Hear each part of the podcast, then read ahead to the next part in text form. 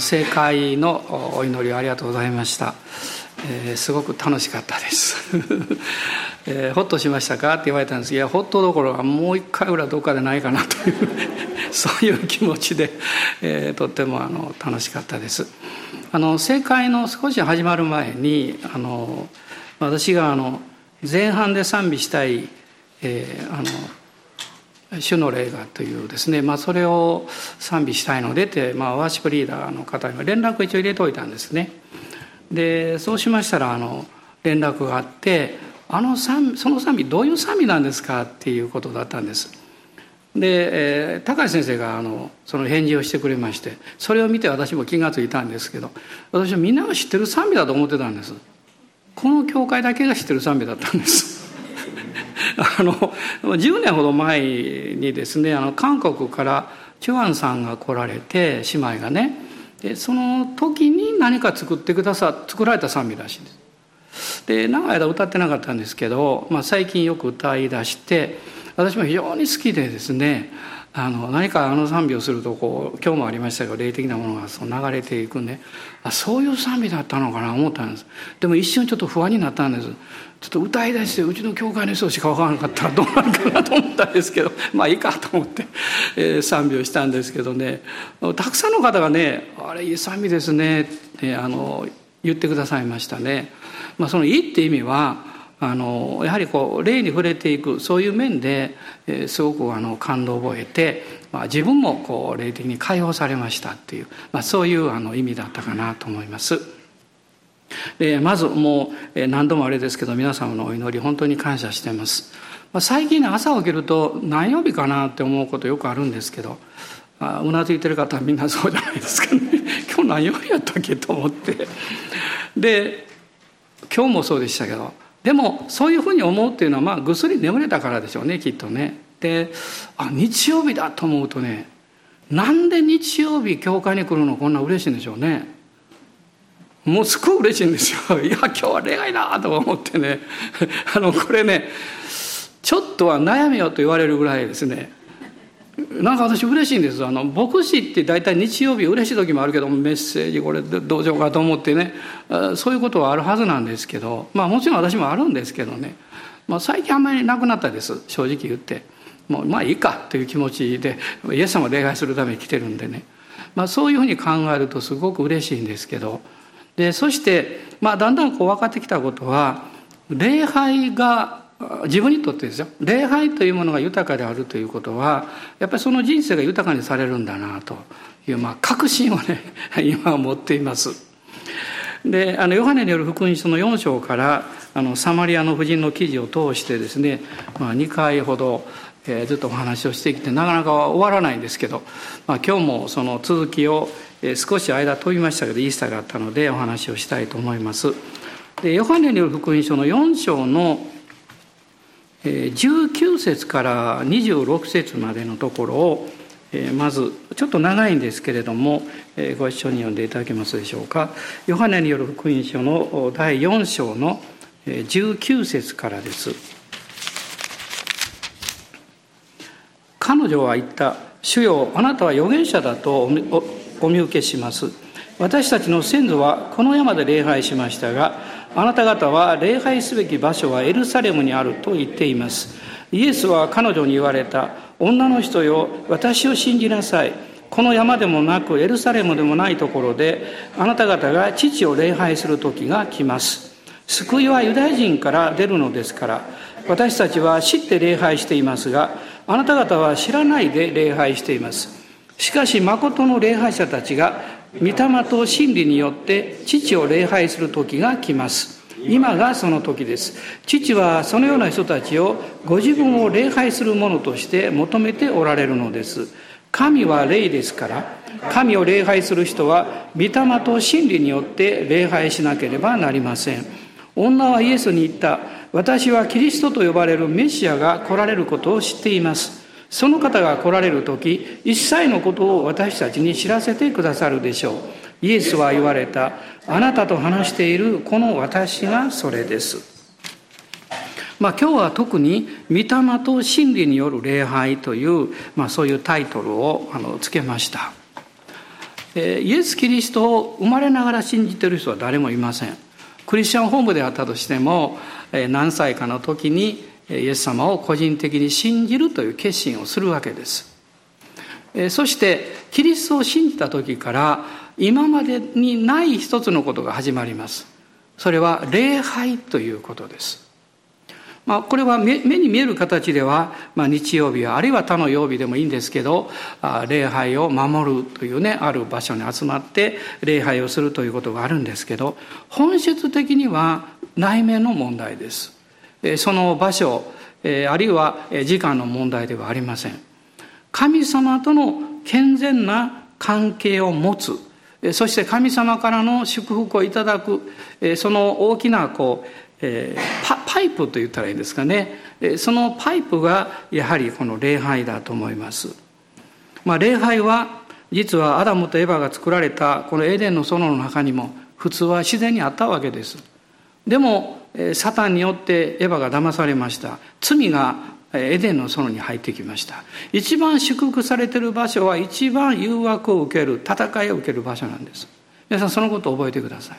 あなたが戦いを受けたり困難を経験する時それはあなたにとって大切なことだからなんです。なぜ大切なことに戦いが来るんでしょうか。それはあなたが特にイエス様を知ってるからです。いや私知らなかったけどってね、えー、言う方もおられるかも分かりませんけど実はそれは神様の、えー、祝福をあなたが自分の人生の中で受けるチャンスであり時なんですね。ですから敵はサタンは人が祝福されるのを一番嫌がってますからその祝福を受けさせないためにそこから離れるように妨害をしていきます。問題を起こしてきますで時々私は勘違いするんです問題が解決したら解決したんだと勘違いしますそうじゃありません問題を解決することは玄関のドアを開けるだけです。で、私がどっかの家に行ってですね、私あの家に行ってきました、訪問してきましたという時、確かに玄関の前に立って帰ってきても間違いはないでしょう。それは本当の訪問じゃありません。本当の訪問は、こんにちはと言って玄関の戸を開けて中に入って、そこに住んでる人とお話をして交わって帰ってくることです。そうですよね。礼拝、それは実は神様を良い父として知ってその方の祝福を受けるこれが礼拝なんですでも罪が人間の世界の中に入ってきた時に罪は父なる神と私たちの間を隔ててしまいました。ですから人間は神に近づくことはできない。そして人間は本当の神様について考えることに恐れを持ちます。そして敬遠します。考えたくない。それは聖書の中にこう書いてるんですね。人は一度死ぬことと死んだ後裁きを受けることが定まっていると書かれています。ですから人間は無意識のうちに清い神様を避けたいと思うんです。それは罪のせいなんです。でももう一方でその神様に対して求めている強い思いがあるんです。それは何かっていうと私は何のために生きてるんだろうかという思いです。あるいは自分の本当の値打ち自分の存在感の大切さというものをどこかで誰かに知ってほしいという思いです。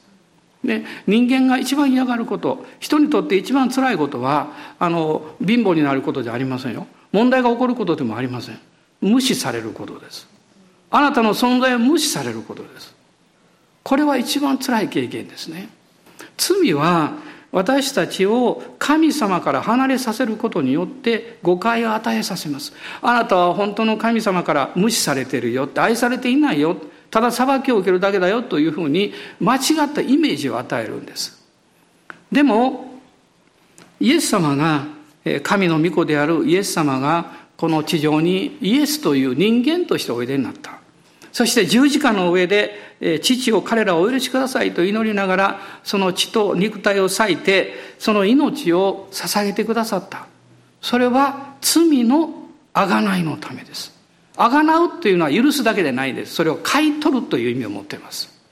あなたや私を許すだけではなくサタンの力から死の力からそして罪の支配から私たちを買い取ってくださったんですそして今イエス様を信じるこの御子の支配と言われますがそこに私たちを置いてくださったこれが十字架による許しと贖いです。そしてこのことを聖書は永遠の贖いというふうにあの呼んでいます。で私はあのイエス様を信じてですね、まあ、18歳の時にイエス様を信じましたけれどもまあもういつも言うようですけど本当に良かったなと思います。ただの良さじゃないですよ。これもうねイエスイエス・キリストを知らなかったらどうなってるだろうかと思うことがたくさんありますね。で一番のことは何かっていうと自分という存在を健全に向き合う場所がキリストを信じるとあるということです。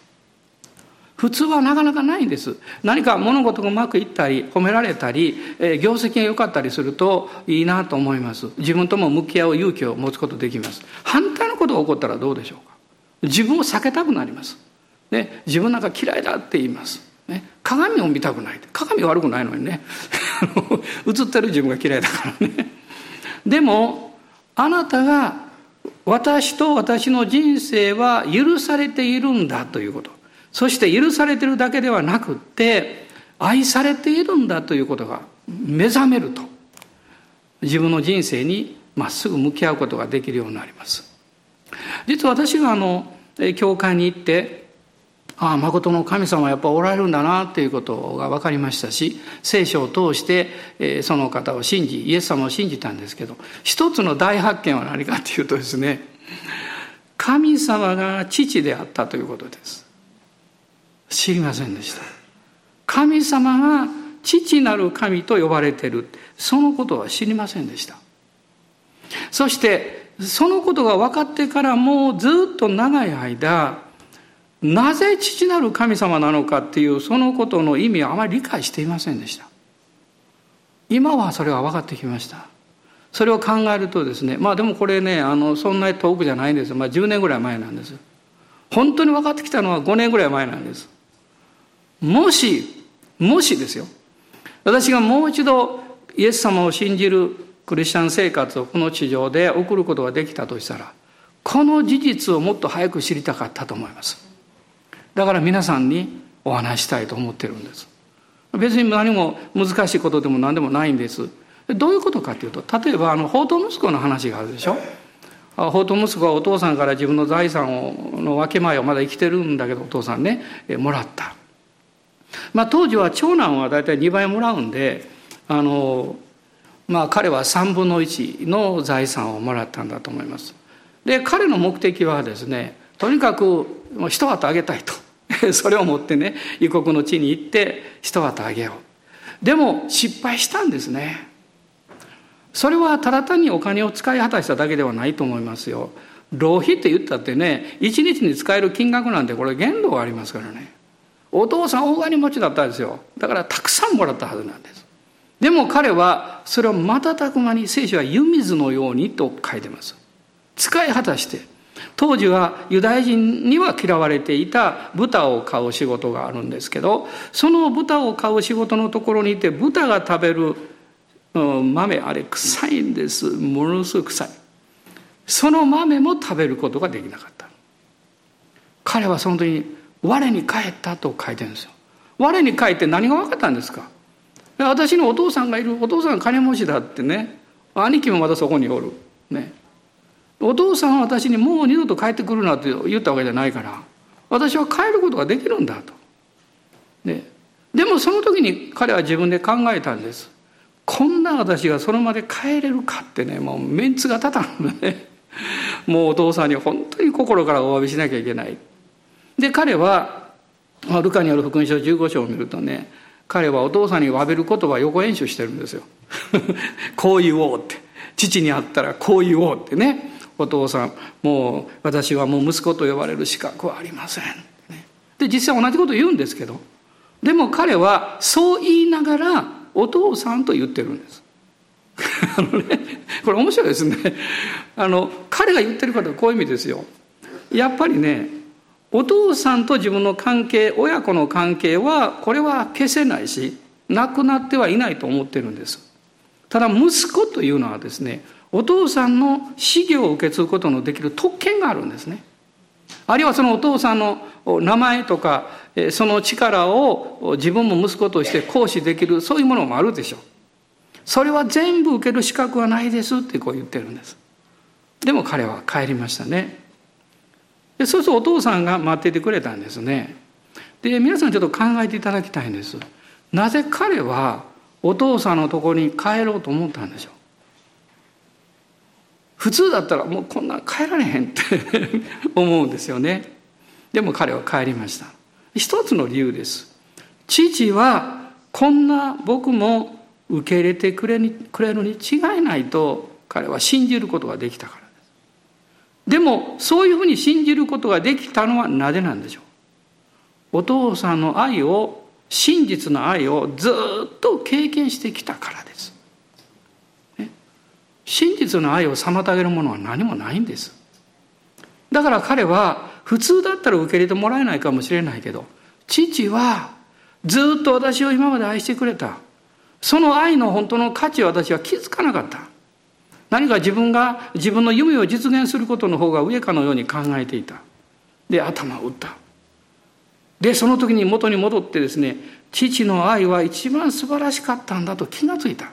で帰ったんです。でお父さんもその通りですね彼を待ってました。彼を受け入れて着物を着せて指輪をはめさせて新しい靴を履かせてそしてもう大宴会をして死んでいた息子を生き返ったんだって喜んでくれたんですね。で今日皆さんにね今日このことで何を言いたいかっていうとですね一番喜んでいたのはどっちなんでしょう？という問題です。まあもちろん息子も帰れて嬉しかったでしょう。でも私は最近思うのはですねお父さんの方が息子自身がもうとんでもない人生を送ってそれでも受け入れられて息子の立場に戻るんですけど嬉しいですけどお父さんの方がもっともっと嬉しかったつまりお父さんにとってですねこの息子を今までと変わらずあるいはそれ以上に愛することができるチャンスが与えられたということを喜んでいたということです。皆さんこれは何を意味してるんでしょうか？あなたがイエス様を信じて救われた時多くのクリスチャンはこう言います。私は罪許されて永遠の命をいただきました。本当に私は幸いです。その通りです。何の間違いでもありません。でも一つの質問をしたいんです。あなたがイエス様を信じて罪許され永遠の命をいただいて平安をいただいてそしてこの人生を前向きに生きる本当に救いは素晴らしいと思ってるよりも天のお父様の方があなたのことをもっと喜んでるってことをご存知でしょうか？なぜかお父さんの愛の方があなたお父さんあなたがお父さんを信頼するよりもはるかに大きいからです。お父さんの願いはただ一つだったんです。この息子をもっと祝福したいということだったんです。この息子にもっと愛を注ぎたいということだったんです。でも息子が離れてるとできないんですよ。でも彼が帰ってきた、ね、あなたもイエス様を信じて誠の神様のところに変えることができる。その時に実はあなたは何よりも天のお父様の祝福を思いっきりシャワーのように浴びることができるんですよ。私アルゼンチンにあの、えー、と40日ぐらいだけでしたけど行きました。で、えー、40日そうですねもうちょっとあったかな。でそのうちの数週間は南の方のあるキャンプ場でえー、他の人たちと一緒にいて伝道のためのキャンプですけど、まあ、日本人一人だけでした、まあ、300人ぐらいそこにいてですねで実はその時アルゼンチンは冬だったんですで冬で一番困ったのがですねあのもうお風呂なんかもちろんありませんあのシャワーの水が数分しか出ないんです一人でしかも何か分かりませんがなんかあた温めていてですねこうあのそのあったかいお湯が数分しか出ない。しかもちょろちょろなんです。で順番が来ますとですねこう入ってもう早くこう体洗ってやらないと。ちょろちょろちょろと生温かいのがちょろちょろ出てくるだけなんですよ。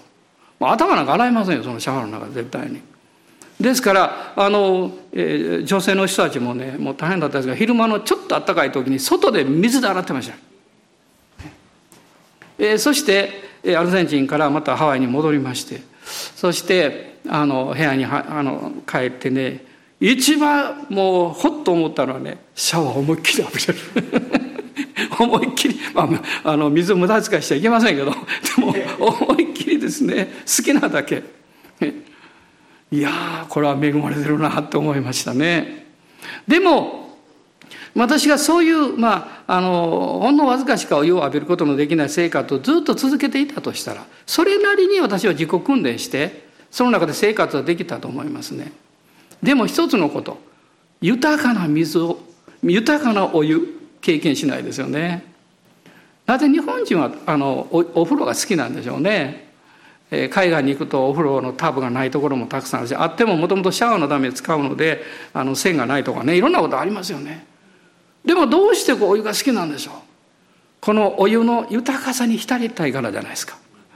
そこに浸るとですね外側体をきれいにするだけでなくって心の中にほかほかとあったかくなる。そこになんとかクリンっていうのを入れますともっとあったかくなる。はい。まあいろいろやり方がありますよね。でもあなたが霊的に精神的にこの神様の豊かさをずっと毎日受けることができたらあなたの魂に神様の愛のシャワーを受けることができたらあなたの霊に精霊の恵みをずっと受け続けることができたらあなたは内側から豊かになりますよ。実は礼拝というのはそういうふうに神様が準備されてきたんですね。礼拝を通して実は私たちが父の愛と恵みに出会っていくんです。その入り口はイエス様の十字架です。私たちに一つの条件がある必要なものがある。それは信じるという信仰です。信じるというのは手を出すことですよ、ね、でそれをくださいということです、ね、それをもらわないとであの時々困るのは何かこう物を持っていってですねあの、まあ、いろんなところ出かけてねアウトリーチなんか行ったそうなんですけどこれ差し上げますって言われてねうんってこうされたら一番困るんですよね。でもニコニコして手を出してくれたら嬉しいですね。これどうぞってね。タイのアウトリーチに最初行った時にある田舎のあの小さなジャングルの中のあれ高床式っていうんですかねああいう小屋のようなところのえー、元、えーと、リーダーの方もう亡くなってたんですけどリーダーの方の奥さんとお孫さんのための集会をしました。お孫さんが3人ぐらいちっちゃいお孫さんいてそのおばあちゃん座ってね。もう一室です、ね、一つの部屋です。そこに10人ぐらい警備員の学生と一緒に入ってそしてそのおばあちゃんと孫のために私メッセージしました。そして祝福祈りました。本当にあったかいあったかい礼拝でした。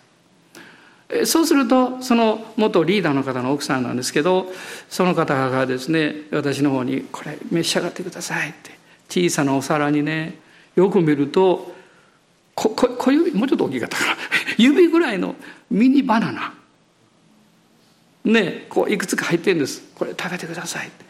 私知らなかったんです。ミニバナナって普通のバナナの子供やと思ってたあれ別なんですよね。ミニバナナはずっとミニバナナなんです。すごく美味しいんです。でもそんな量は多くないですよ。こんなねちっちゃいですから。で私はそれをちょっとためらったんです。もらうのはね。とても貧しい生活をなさっているのにこんなんもらっていいのかなってね。このその一部屋のあのかやぶきの掘ったて小屋みたいな感じの高い不思議ですけど周りを見るとですねもう本当に物もあんま置いてません。不思議ですね。たった一つ冷蔵庫だけあったんです。日本の冷蔵庫。まあそれは必須というかね暑いところだからね。それしか分かりませんでした。躊躇したんです一瞬。でもその方のお顔を見た時にこれは受け取らなきゃいけないと思いました。目に涙を浮かべてですね私たちは嬉しいんですと。こんなところまで日本からみんな来てくれてそして実はその方は教会に行くのは何時間もかかるしなかなか行けないんですよ。私たちに御言葉を語り賛美して励ましてくださった。嬉しいんですよってまさにそういう表情なんです。私はその時分かったんです。彼女が私にそれを差し出してくれてるんじゃないんです。父なる神が彼女を通してそれを私にあるいは私たちにくださったんです。これは受けるべきだと思いました。ありがとうって感謝しました。そしてみんなで祝福を祈りました。神様の恵みが彼女はお孫さんたちの上に注がれていくのを私は感じました今の私たちの生活はこの物質が多すぎます物が多すぎますねある程度お金があればいろんなものを買うことができますそして自分の心の痛みや辛さや悲しみもそういうものによって何とか埋め合わせをしようとします。でも真に平和にはなりません。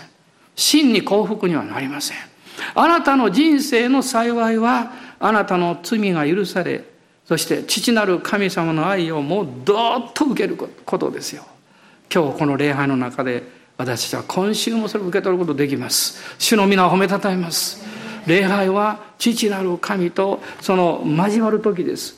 そしてあなたのうちにおられる聖霊様がアバ父と呼んでくださいます。この祈りにメロディーをつけて主を礼拝すればあなたの霊的なものは豊かになります。問題というのは恵みが大きいといつの間にかなくなっていくものもたくさんあるんです。そして問題はあなたの内なるものが豊かになってそして神様の恵みがあふれればあふれるほどちっちゃくなります、ね、恐れないでこの週も主に従っていきましょう。そしてこの父なる神様を礼拝していきましょう。残念なことが一つあります。今日も序論序論で終わってしまいました。本当に序論で終わってしまいました続きまたやります。どうぞお立ち上がりください。イエス様賛美しましょう。ハレルヤ。感謝します。アーメン。感謝します。ハレルヤ。今日このことを覚えてください。あなたがイエス様を信じて救われた時にあなたよりもはるかに喜んでいる方が父なる神です。これからは何の妨げもなく遠慮なくあなたを祝福できるからです。今までは罪という妨げがあってあなたは祝福できなかったんです。でもそれが取り除かれたんですよ皆さん。なんとね幸いなことでしょうか、ね、ですから遠慮なく受け取りましょう。あなたの人生の道筋に必要なものを主が備えてくださいます。あなたの人生の小道に必要なものを主が備えてくださいます。私たちは大胆に受け取ります。アーメン。感謝します。アーメン。アーメン。ハレルヤ。アーメン。今ご一緒に主を自由に賛美してください。アーメン。ハレルヤ。ハレルヤ。今までどう祈っていいか分からなかった方もハレルヤで言ってみてください。ハレルヤ。メロディーをつければもっといいですね。そうすればあなたの内側のものが解放されていきます。主が今日あなたを許しあなたを自由にしてくださいます。あなたに新しい祝福と力をくださいます。アーメン。アレルヤ。アーメン。アーメン。アレルヤ。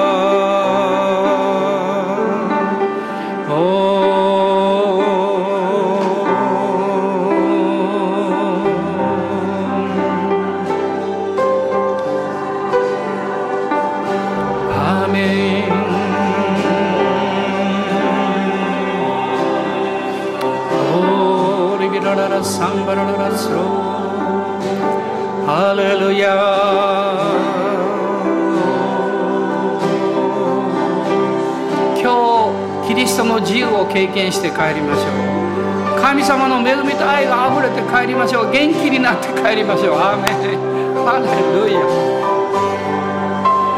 アーメン。アーメン。アーメン。神は霊だから。霊と誠によりたたえる神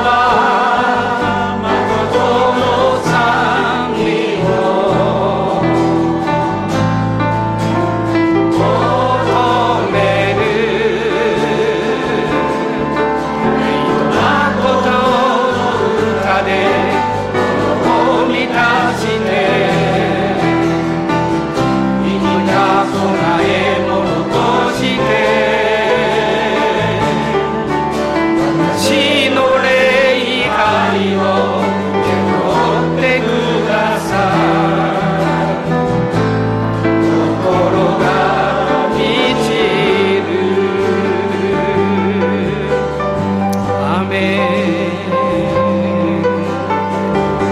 私の家とこの教会の間にいくつかコンビニがあります。その一つのコンビニに私行くのが好きなんです。その人がいつもいるわけじゃないんですけどその女性がいると彼女はすごく明るいんです。そしていつも親切なんです。ですからもっと何か買いたいなという気持ちになるんです。神様はその人を通して私に教えてくださいました。あなたもそのように生きるんですよということです。心の中がいつも快晴であるようにイエス様を見上げていきます。イエス様の十字架の血潮によって許されて父なる神様の愛に満たされていきたいと思います。アーメン。主が今週もあなたをそのように祝福してくださいますように。おー主を感謝します。主があなたの人生を祝福してくださいますように。アーメンアーメンアーメン。アーメン。神は霊だから。誠によりたたえ